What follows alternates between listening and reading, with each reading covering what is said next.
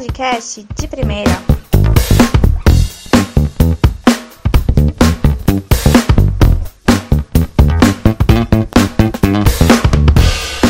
Fala galera, eu sou o Thiago Ferreira e tá começando hoje um episódio aqui especial de uma série que a gente vai produzir falando de todas as equipes classificadas para o mata-mata do Brasileirão Feminino de 2020. Hoje a gente vai começar falando da Ferroviária, atual campeã. A gente vai pegar uma ordem aí aleatória, não vamos seguir uma ordem alfabética ou de, ou de tabela.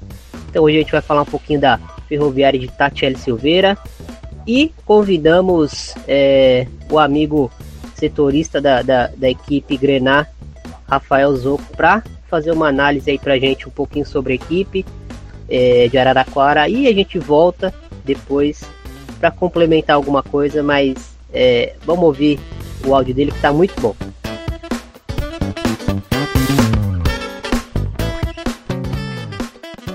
Olá, amigos e amigas do podcast de primeira. Meu nome é Rafael Zuco, sou setorista da Ferroviária e cubro os times masculino e feminino e trarei um pouco mais de detalhes da equipe comandada pela treinadora Tatiele Silveira, que pela quarta vez chega à fase mata-mata do Campeonato Brasileiro Feminino. atual campeã, a Ferroviária teve um início de campeonato muito bom, onde obteve quatro vitórias nos quatro primeiros jogos antes da paralisação do futebol por conta da pandemia. Mas o que mais chamou atenção é que, mesmo mantendo uma base, a Tatiele optou por algumas mudanças na equipe, no meio de campo e principalmente no ataque, já que a artilheira do ano passado, a Natane, acabou indo para o futebol coreano e a Camila foi para o São Paulo Futebol Clube. Com isso, vieram as jogadoras Chu e Patrícia Sochor. No meio de campo, a Tati optou em dar uma chance para a Sâmia, que entrou no lugar de Rafa Mineira. Com a entrada de Samia, era possível ver um meio de campo muito mais dinâmico, com mais troca de passes e também com uma nova função dada a Rafa Andrade, que conseguia fazer o trabalho de penetração na defesa adversária, tanto que a volante marcou quatro gols nesta edição do Brasileiro. Outro ponto interessante adotado por Tatiele com a equipe foi com a utilização de Patrícia Sochor fazendo o papel de falsa 9, onde ela saía mais da área, conseguia utilizar o corpo para fazer proteção com a bola e também utilizava disso como um artifício para as chegadas de Aline Milene e também de Sâmia ou Rafa Andrade como elemento surpresa dentro da grande área. Falando ainda do ataque, um dos lados que a Tati costuma utilizar é o lado esquerdo do campo, onde a barrinha é acionada sempre, desde a construção de jogadas até a chegada na linha de fundo buscando uma aproximação de Aline Milene ou até mesmo de jogadoras como Rafa Andrade e também de Patrícia Sochor. Neste período, com a ausência de Rafa Mineira, a Barrinha também ficou encarregada das bolas paradas da Ferroviária, tanto nas cobranças de falta que são levantadas na área, como nas cobranças de escanteio. Quando o lado esquerdo não dá certo, a equipe procura rodar a bola até chegar do outro lado, onde tem presença garantida de Chu. Em sua segunda passagem pelo clube, a camisa 9 pode auxiliar muito no setor defensivo e muito principalmente no ofensivo, visto da sua grande velocidade e também com controle da bola. Puxando novamente para o meio de campo, o principal alicerce desse setor é a camisa 5 Maglia. A volante acaba sendo peça crucial para o setor defensivo e também ofensivo, tudo porque a jogadora é especialista em desarme e também pode influenciar em um contra-ataque feito pela equipe. Falando do setor defensivo, é o ponto onde a Tatiele gosta que a equipe saia tocando a bola onde Luciana pode acionar as zagueiras Luana ou Jéssica. Em sua formatação, a gente pode ver uma ferroviária atacando no 3-4-3 e quando vai se defender, utiliza muito o 4-4-2. Com a retomada da competição,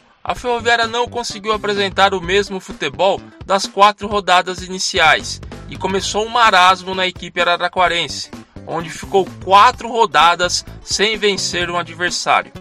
Porém, a goleada sobre o Vitória por 7 a 0 na Fonte Luminosa trouxe um novo astral à equipe, que agora ficou seis jogos sem perder, até a última rodada, quando foi superada pelo São José. Nesta volta do futebol, o clube contou com o reforço de Daiane, uma velha conhecida das guerreiras grenás e que estava no futebol português atuando pelo Benfica.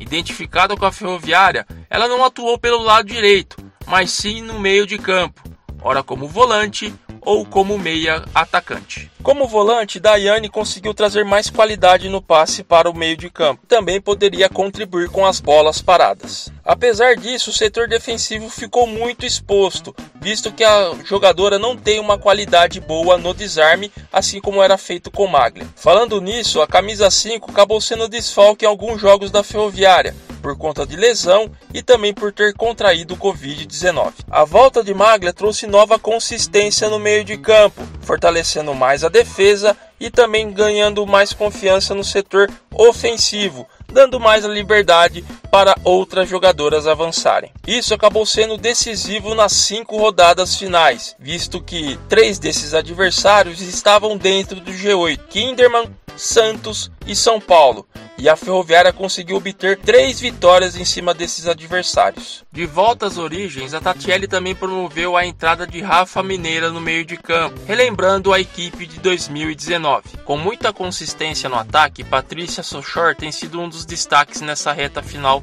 de campeonato, principalmente por ser artilheira da equipe na competição marcando oito gols. Mais uma vez, Luciana tem crescido nos momentos decisivos, inclusive pegando o pênalti mais uma vez da equipe do Santos em plena Vila Belmiro. Um dos destaques na temporada passada a meia atacante Aline Milene ainda não conseguiu apresentar aquele bom futebol que o torcedor da Ferroviária conhece. Mesmo apagada nos jogos, a camisa 10 pode ser decisiva e também pode chamar a responsabilidade em lances que podem ser cruciais na partida. Apesar de fazer muito bem as linhas altas no campo do adversário, a Ferroviária costuma deixar alguns espaços, deixando Maglia sozinha no meio de campo, tentando conter o avanço do adversário em um possível contra-ataque. Bom, é isso, meus amigos e amigas do podcast de primeira. Eu espero ter ajudado com algumas informações e os detalhes que eu dei sobre a ferroviária de Tatiele Silveira. Que venham às quartas de final do brasileiro. Um bom futebol a todos.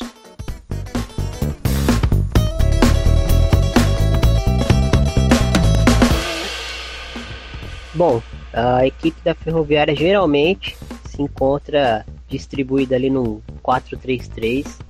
Então a gente, como um time base, a gente consegue detectar a Luciana como goleira, né, titular absoluta. Pela direita você pode ver ou a Mona Lisa ou a Carol Tavares, né? A Mona Lisa iniciou a competição e a Carol Tavares terminou a primeira fase ali como uma lateral direita meio que improvisada, né? Porque ela é, ela é volante de origem. É, temos a Luana e a Jéssica como dupla de zagueiras, mas a Andrea Rosa frequentemente é vista também entre essa dupla de, de, de, de zagueiras. Pela esquerda, unanimidade Ana Barrinha, né, que é essa lateral que o, o Rafael até citou, que gera muita profundidade pelo lado, ela é, é agressiva, né, e você acaba vendo ela até pisando muito na área. Uh, aí no meio campo várias, várias combinações possíveis, né? A Ferroviária iniciou com, com a Maglia, é, a Rafa Andrade e a Sâmia é, no começo do campeonato se destacou bastante. É, agora nesse final de primeira fase a gente vê muito a, a Rafa Mineira é, tendo bastante espaço, né? Novamente, ela foi titular no título do ano passado e a Daiane, como o Rafael é, citou, né? Foi encaixada ali no meio campo. Então a gente costuma ver nesse trio de meio-campistas esses cinco nomes aí mais frequentemente e no ataque é, um trio que, que já está bem conhecido aí para quem acompanha a Ferroviária, né? Aline Milene como essa essa ponta mais é, pelo lado esquerdo, mas jogando ali com o pé trocado, vindo bastante, bastante vezes por dentro, né? Principalmente em tabelas.